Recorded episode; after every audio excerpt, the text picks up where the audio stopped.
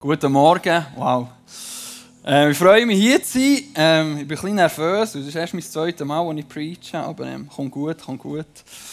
Ähm, genau, jedes Mal, wenn wir einen Guest-Speaker haben, ich meine, ich bin jetzt nicht der grösste Gast, aber ähm, jedes Mal, wenn wir einen Guest-Speaker haben, stehe ich oder hocke aber hier und denke so, hey, ich würde gerne ein bisschen mehr von dieser Person wissen. Manchmal stehe ich einfach davor und erzähle und denke, hey, ich würde gerne wissen, wer ist das überhaupt? Was macht er in seinem Leben? Und darum habe ich gedacht, möchte ich so starten, ich werde euch ein bisschen erzählen, wer ich eigentlich bin, dass ihr mich kurz, schnell ein bisschen lernt kennen.